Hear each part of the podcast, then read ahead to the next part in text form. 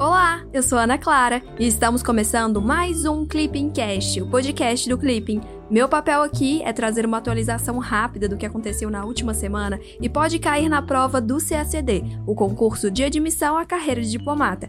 Agora me conta, você é CACDista? Estuda para o CACD ou pretende começar a estudar? Corre lá para o Clipping, acesse clippingcacd.com.br para ter acesso à plataforma mais completa de estudos para quem quer ser diplomata e começar a estudar para o concurso com autonomia e gastar muito pouco. Romeu, conta pra gente o que aconteceu nessa Ei, semana. Ana. Olá, pessoal, tudo bem?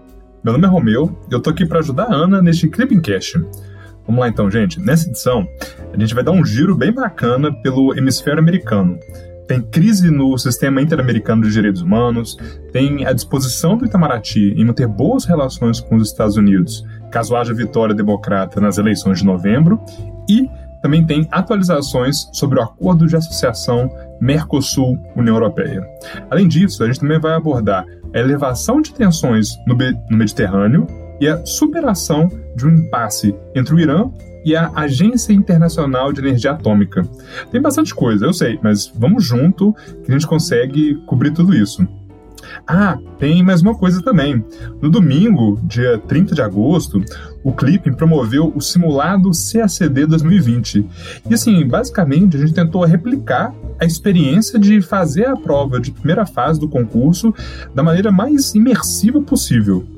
E eu queria saber, todo mundo aí já fez ou se programou para fazer a prova durante a semana, né?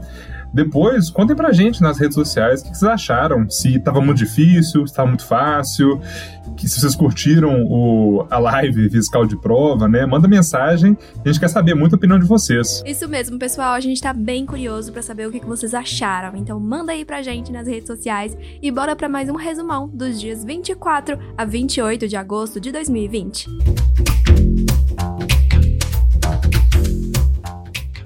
América Latina e Caribe. Na terça-feira, dia 25, a Comissão Interamericana de Direitos Humanos, CIDH, divulgou uma nota de repúdio à decisão do secretário-geral da OEA, Luiz Almagro, de não renovar o mandato eletivo do brasileiro Paulo Abrão, secretário executivo da comissão. Para a CIDH, a decisão de Almagro fere a independência da comissão, sobretudo após decisão unânime de reeleger o brasileiro. Em contrapartida, o secretário-geral da OEA rejeita o argumento de interferência na autonomia da CIDH, argumentando que a comissão ignora denúncias de funcionários e de ex-funcionários contra o brasileiro. O Itamaraty não se manifestou sobre o caso, mas vem demonstrando apoio constante ao secretário-geral da OEA em anos recentes, tendo votado a favor de sua reeleição em março de 2020. Ana, rapidinho, eu acho que aqui vale lembrar também que a Comissão Interamericana de Direitos Humanos é uma das entidades do Sistema Interamericano de Proteção e Promoção dos Direitos Humanos no hemisfério americano, né? E ela tem sede em Washington, nos Estados Unidos. O outro órgão é a Corte Interamericana de Direitos Humanos, que tem sede em São José, na Costa Rica. E assim, vamos aproveitar também essa menção, né, para trazer uma revisão do Sistema Interamericano de Direitos Humanos. Em 1948, a Organização dos Estados Americanos, a OEA, aprovou a Declaração Americana dos Direitos e Deveres do Homem, em Bogotá, na Colômbia. E esse foi o primeiro documento internacional de direitos humanos, de caráter geral, que incluía direitos civis e políticos, assim como direitos econômicos, sociais e culturais.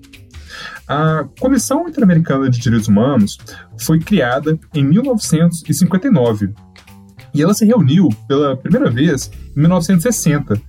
E naquele momento, né, o, o, objetivo principal dela era de promover a observância e a defesa dos direitos humanos na, na região, no hemisfério americano.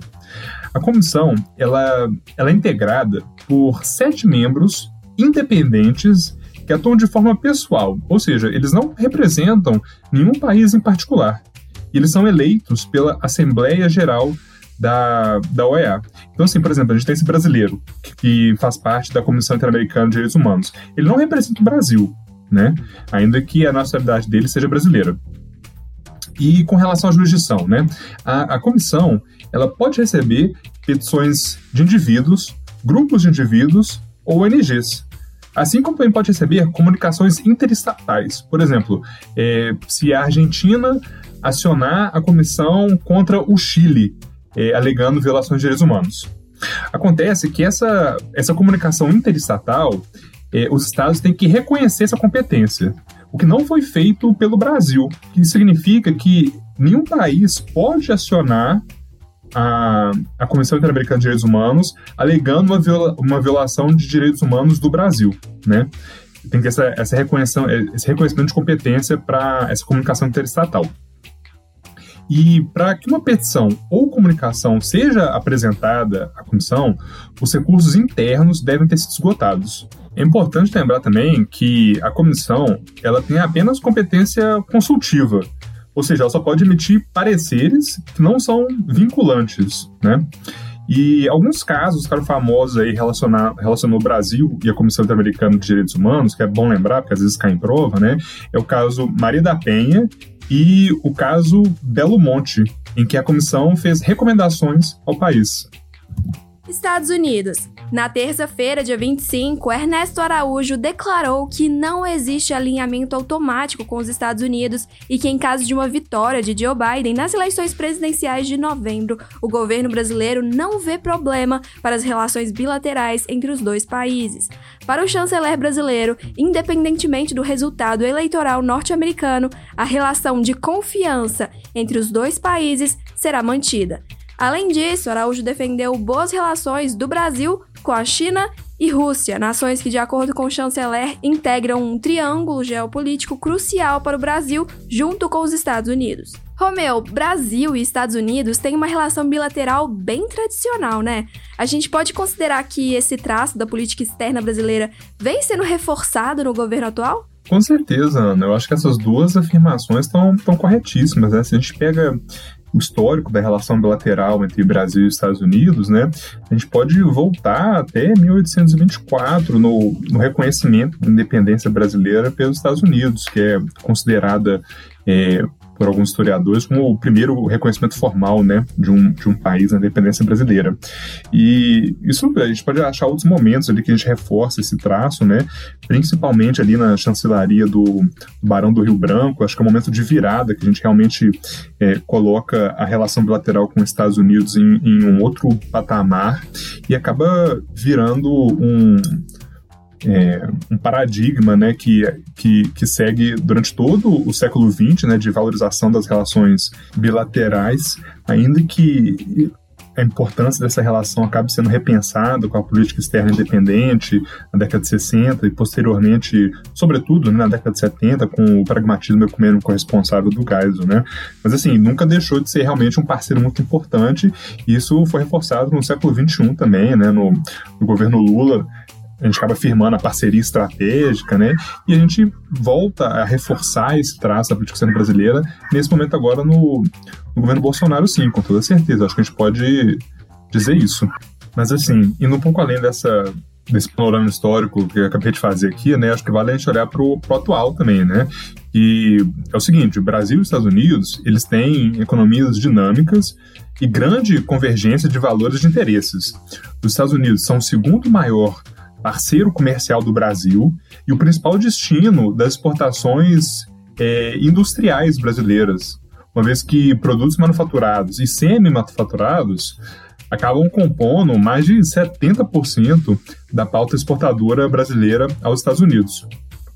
E assim, um aspecto muito particular do governo Bolsonaro é que desde que tomou posse, em 2019, o presidente acabou viajando aos Estados Unidos quatro vezes, o que evidencia né, um, um novo marco na relação bilateral.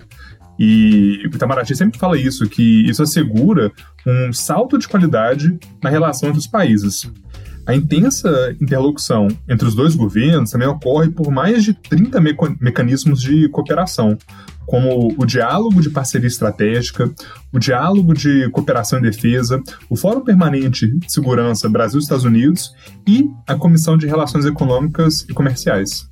Na quarta-feira, dia 26, os Estados Unidos anunciaram sanções e restrições contra 24 empresas chinesas e pessoas ligadas a essas companhias em razão da construção de ilhas artificiais em áreas de disputa no Mar do Sul da China. A medida tem como objetivo pressionar a China pela expansão militar do país asiático nas águas da região, reivindicada por vários outros países do entorno. As 24 empresas foram incluídas na lista de entidades do Departamento de Comércio, o que impede que produtos americanos sejam exportados por elas. Além disso, as pessoas ligadas a essas operações no Mar do Sul da China não vão poder tirar o visto para entrar nos Estados Unidos. Romeu, qual a relevância do Mar do Sul da China? Por que, a China dá tanta importância a essa região? Pois então, Ana, eu acho que tem duas explicações, que são as seguintes. É, o Mar do Sul da China ele é identificado como uma possível grande reserva de hidrocarbonetos, ou seja, petróleo e gás, além de ser atualmente uma rota estratégica é, do comércio marítimo internacional. Você tem um, um, grande percentual de navios de carga que passam por aquela região, né? E é por isso que o Mar da China hoje é palco de grandes disputas geopolíticas. E a China, ela alega que pescadores chineses sempre exploraram a área dentro de uma linha dos nove traços. É um conceito que só os chineses consideram que foi criado por eles. E com base nesse conceito, eles acreditam que o, o país teria direitos históricos de exploração econômica exclusiva na região. O problema é que, além de incluir águas internacionais, essa linha chinesa também inclui a zona econômica exclusiva de vários outros estados, como Filipinas, Brunei e Vietnã. Então, assim, para tentar garantir o, o seu controle na região, Pequim começou a construir ilhas artificiais em rochedos. Realmente criar ilhas do nada. Começou a, a concretar lá, botar areia e criar umas ilhas que eram, antes eram rochedos. E, e, também começou nessas ilhas artificiais a estabelecer postos militares. Você vê fotos de satélite, tem algumas ali que tem um porto para navio atracar, tem uma pista para avião aterrizar ou decolar, né? E por causa disso, nessa disputa, a, as Filipinas acabaram acionando a jurisdição de um dos, tribu dos tribunais arbitrais da Convenção de Montego Bay, né, é, questionando a validade dessa linha dos nove traços. Em 2016, esse tribunal arbitral concedeu decisão favorável às Filipinas, decidindo que a China não tem direitos históricos é, de exploração exclusiva, só que o governo de Pequim nunca aceitou nem mesmo participar dessa arbitragem e se recusa também, por conta disso, né, a aceitar seu resultado. China, na quarta-feira, dia 26, o governo da China acusou os Estados Unidos de terem violado regras internacionais ao enviarem aviões espiões U-2 para uma área na qual a Marinha Chinesa fazia exercícios de simulação real. Em resposta, a China disparou dois mísseis balísticos capazes de destruir porta-aviões. As medidas norte-americana e chinesa são vistas como símbolo da escalada militar de uma disputa mais ampla, que envolve a predominância geopolítica e econômica no Pacífico. Nos últimos meses, os Estados Unidos têm ampliado sua presença militar em bases estratégicas na Coreia do Sul e no Oceano Índico, inclusive com o posicionamento de bombardeios nucleares, ao passo que a China realizou exercícios militares consideráveis no Tibete e em diversas águas em seu entorno, além de treinar reações a um eventual ataque nuclear. União Europeia. Na sexta-feira, dia 21, o governo alemão revelou ter sérias dúvidas a respeito da implementação do pilar comercial do Acordo de Associação Mercosul-União Europeia, devido ao aumento do desmatamento na Amazônia. O texto do acordo está atualmente submetido à revisão técnica e jurídica, além de estar sendo traduzido para todas as línguas oficiais da União Europeia para então ser enviado ao Conselho Europeu. Posteriormente, o acordo seguiria para ratificação nos parlamentos locais e no Parlamento Europeu. No entanto, o aumento do desmatamento da Amazônia no ano passado tem encorajado os europeus a se posicionarem contra a aprovação do acordo.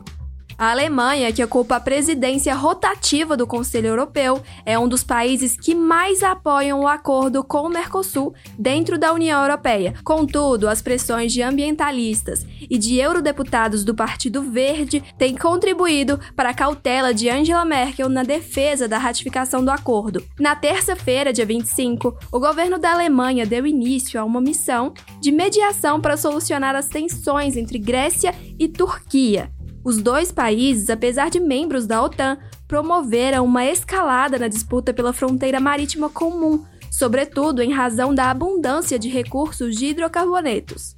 Para a Grécia, a exploração desses recursos pela Turquia é ilegal. Em contrapartida, os turcos alegam que estão dentro de sua zona econômica exclusiva. O governo de Ankara teme ser excluído do compartilhamento das vastas reservas de gás natural da região e enviou navios da Marinha para uma área reivindicada pela Grécia. Nessa semana, tanto Grécia quanto Turquia anunciaram exercícios militares na região, aumentando as tensões de um possível conflito no Mediterrâneo Oriental. Na quarta-feira, dia 26, o governo brasileiro argumentou que o acordo de associação Mercosul-União Europeia apresenta cláusulas de proteção ambiental e que, por isso, vê dificuldades em compreender críticas do governo da Alemanha sobre a relação entre o acordo e a proteção do meio ambiente no Brasil. Por meio de uma nota, o Ministério das Relações Exteriores afirmou ser difícil entender qual seria exatamente o benefício para fins da proteção do meio ambiente e dos direitos trabalhistas dos dois blocos de impedir a entrada em vigor do acordo. O Itamaraty afirmou ainda sua convicção de que o acordo seja mutualmente benéfico, além de seu potencial para criar novas oportunidades de comércio e de investimentos e para incrementar novos mecanismos de cooperação em múltiplos temas. Finalmente, foi reforçado o compromisso do Brasil e dos demais parceiros do Mercosul na finalização dos detalhes da negociação, assim como da revisão legal do instrumento com o objetivo de permitir sua assinatura e subsequente envio aos parlamentos dos países envolvidos. Irã e questão nuclear. Na terça-feira, dia 25, o governo do Irã concordou em dar acesso à Agência Internacional de Energia Atômica, a IEA, a duas de suas instalações nucleares apontadas como suspeitas pela agência, encerrando uma controvérsia iniciada em março de 2020. Em conformidade com o Acordo Nuclear de 2015, o Joint Comprehensive Plan of Action, a IEA tem a prerrogativa de realizar inspeções a qualquer momento, sem aviso prévio, nas instalações nucleares do Irã. No entanto, após a saída dos Estados Unidos do acordo e da reimposição de sanções norte-americanas, o governo iraniano passou a descumprir parte de suas obrigações, como o armazenamento de material nuclear e o nível de enriquecimento de urânio, além de dificultar as ações da IEA em seu território. Ana, eu acho que vale essa menção aí, né, do, do Irã e do acordo nuclear para a gente tentar revisar um pouco como é que é a relação Irã e Estados Unidos. E é bom lembrar que a contenção do Irã é uma das prioridades norte-americanas no Oriente Médio. Após se retirarem do acordo nuclear de 2018, o JCPOA, os Estados Unidos reimpuseram sanções econômicas, iniciaram uma política de pressão diplomática máxima e de isolamento internacional do Irã. E nesse contexto, o que os Estados Unidos buscam é a desnuclearização completa do regime iraniano, o fim do programa de mísseis balísticos, o fim do financiamento de grupos radicais no Oriente Médio, como o Hezbollah no Líbano e os rebeldes Houthis no Iêmen, e também o fim dos ataques cibernéticos. E um outro ponto que é importante lembrar é que também teve a promoção do processo de Varsóvia, com reuniões de grupos de trabalho, inclusive no Brasil, em 2020, como uma ferramenta, uma forma de tentar isolar diplomaticamente o regime iraniano. Por meio desse processo, né, que teve reuniões em diversos países, foram convidados é, diversos atores importantes do Oriente Médio para discutir é, o Irã sem a presença do Irã. Né? E um ponto de inflexão muito importante é, foi o assassinato do general Qassem Soleimani em 2020. E a gente pode considerar que talvez esse tenha sido o auge das tensões entre o Irã e os Estados Unidos. Naquele momento, Washington afirmava que o assassinato do general foi uma ação preemptiva para evitar uma guerra, pois seus serviços de inteligência consideravam que o Irã incentivava ataques a alvos norte-americanos no Iraque, sobretudo a embaixada dos Estados Unidos é, no Iraque. E o Irã acabou respondendo com um bombardeio a uma base militar dos Estados Unidos é, no Iraque também.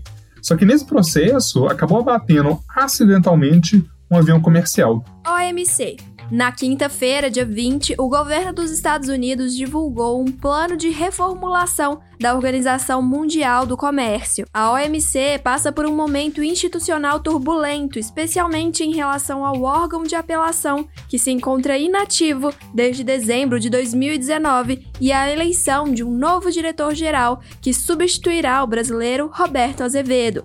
A proposta dos Estados Unidos fundamenta-se em cinco pontos. O primeiro é o nivelamento das tarifas de importação entre países desenvolvidos e em desenvolvimento. O segundo é o fim de acordos bilaterais de liberação comercial que não objetivem a integração regional. O terceiro, o fim do tratamento especial para as economias de grande porte ou desenvolvidas, cujos maiores exemplos são Índia e China. Quarto ponto: a implementação de novas regras para impedir distorções econômicas vinda do capitalismo de Estado da China. O quarto ponto é a implementação de novas regras para impedir distorções econômicas vindas do capitalismo de Estado da China. E por fim, a reformulação integral do sistema de solução de controvérsias da OMC por meio da criação de uma única instância, onde tribunais específicos sejam responsáveis por arbitrar cada disputa, sem produzirem jurisprudências. Ana, é, só um adendo rapidão, é, é, muito importante a gente realmente se manter bem atento a essa notícia que você comentou, porque é a primeira vez que os Estados Unidos acabam apresentando uma proposta bem delimitada de reforma da, da OMC. Sobretudo, é importante a gente se ater aqui ao sistema de solução de controvérsias, que é um dos pilares da organização e é considerado essencial para a preservação dos direitos e das obrigações dos membros da OMC. O sistema de solução de controvérsia é importante, né, porque acho que ele está no centro é, do, da insatisfação da, dos Estados Unidos com a organização internacional e o centro da polêmica também, né, em torno da reforma. Porque os Estados Unidos, sob Donald Trump, passaram a alegar de maneira bem enfática que o órgão de apelação, que é considerado como se fosse a segunda instância do sistema de solução de controvérsias, é, tinha desviado de suas funções originais, recorrendo a uma jurisdição, o que acaba contrariando o imperativo de suas decisões terem somente efeito interpartes. Outra crítica dos Estados Unidos é que o órgão acaba prorrogando demais os mandatos de seus é, juízes. Como a nomeação de juízes do órgão de apelação depende de uma votação consensual no Conselho Geral do MC, os Estados Unidos vêm vetando continuamente a nomeação de novos membros. Até que, em dezembro de 2019, o órgão de apelação passou a, ter apenas um juiz, o que acabou impossibilitando a sua, a sua atuação que demanda um quórum mínimo de três juízes. Desde então, diferentes propostas para solucionar o impasse foram apresentadas, mas até então nenhuma conseguiu apoio consensual dos membros da organização. África. No domingo, dia 23, a junta militar, que promoveu um golpe militar no Mali na semana anterior, anunciou que buscará o estabelecimento de um órgão de transição liderado por um militar e que negociará a libertação do presidente deposto. O anúncio foi feito juntamente com integrantes de uma delegação enviada pela Comunidade Econômica dos Estados da África Ocidental, ECOWAS. Os países vizinhos do Mali, reunidos em cúpula extraordinária da ECOWAS, haviam exigido a recondução do presidente deposto e decidido enviar uma delegação para o país. No entanto, as negociações que tentam evitar o isolamento do Mali na região e mitigar possível recrudescimento das tensões internas envolvendo grupos jihadistas islâmicos não chegou a ter resultado concreto. Ecovaz é novo, não é, Romeu? Acho que é a primeira vez que comentamos dessa organização no Clipping Cast. E aí, Ana? Pois é, não, é, é, acho que é a primeira vez que a gente menciona a Ecovaz aqui no, no Clipping Cast. E, pô, vamos aproveitar aí para fazer uma revisão, ainda que breve, né, do que, que é essa organização. E é o seguinte, a Ecovas ela foi criada na década de 70 é, pelo Tratado de Lagos. E ela tem o objetivo principal a promoção do comércio, a cooperação e o desenvolvimento na região oeste da África. Desde então, quando ela foi criada, na década de 70, a integração entre os Estados-partes da ECOVAS vem se intensificando sobretudo no aspecto político. A revisão do Tratado de Lagos previu a criação de um parlamento do Oeste Africano, bem como de um Conselho Econômico Social e de um tribunal, para tentar garantir a aplicação das decisões da comunidade. Essa revisão ela foi considerada muito importante para tentar entender o papel atual da ECOVAS, porque ela determina formalmente a comunidade a responsabilidade de evitar e de resolver conflitos regionais. Então, assim, é um componente político bem específico e bem, bem robusto, né? E para a política externa do Brasil, a ECOVAS e a estabilidade da região são muito relevantes, especialmente pela presença de países que fazem parte da CPLP, como Cabo Verde e Guiné-Bissau, bem como pela manutenção da paz no Atlântico Sul, que é preconizado pelas Zopacas, né?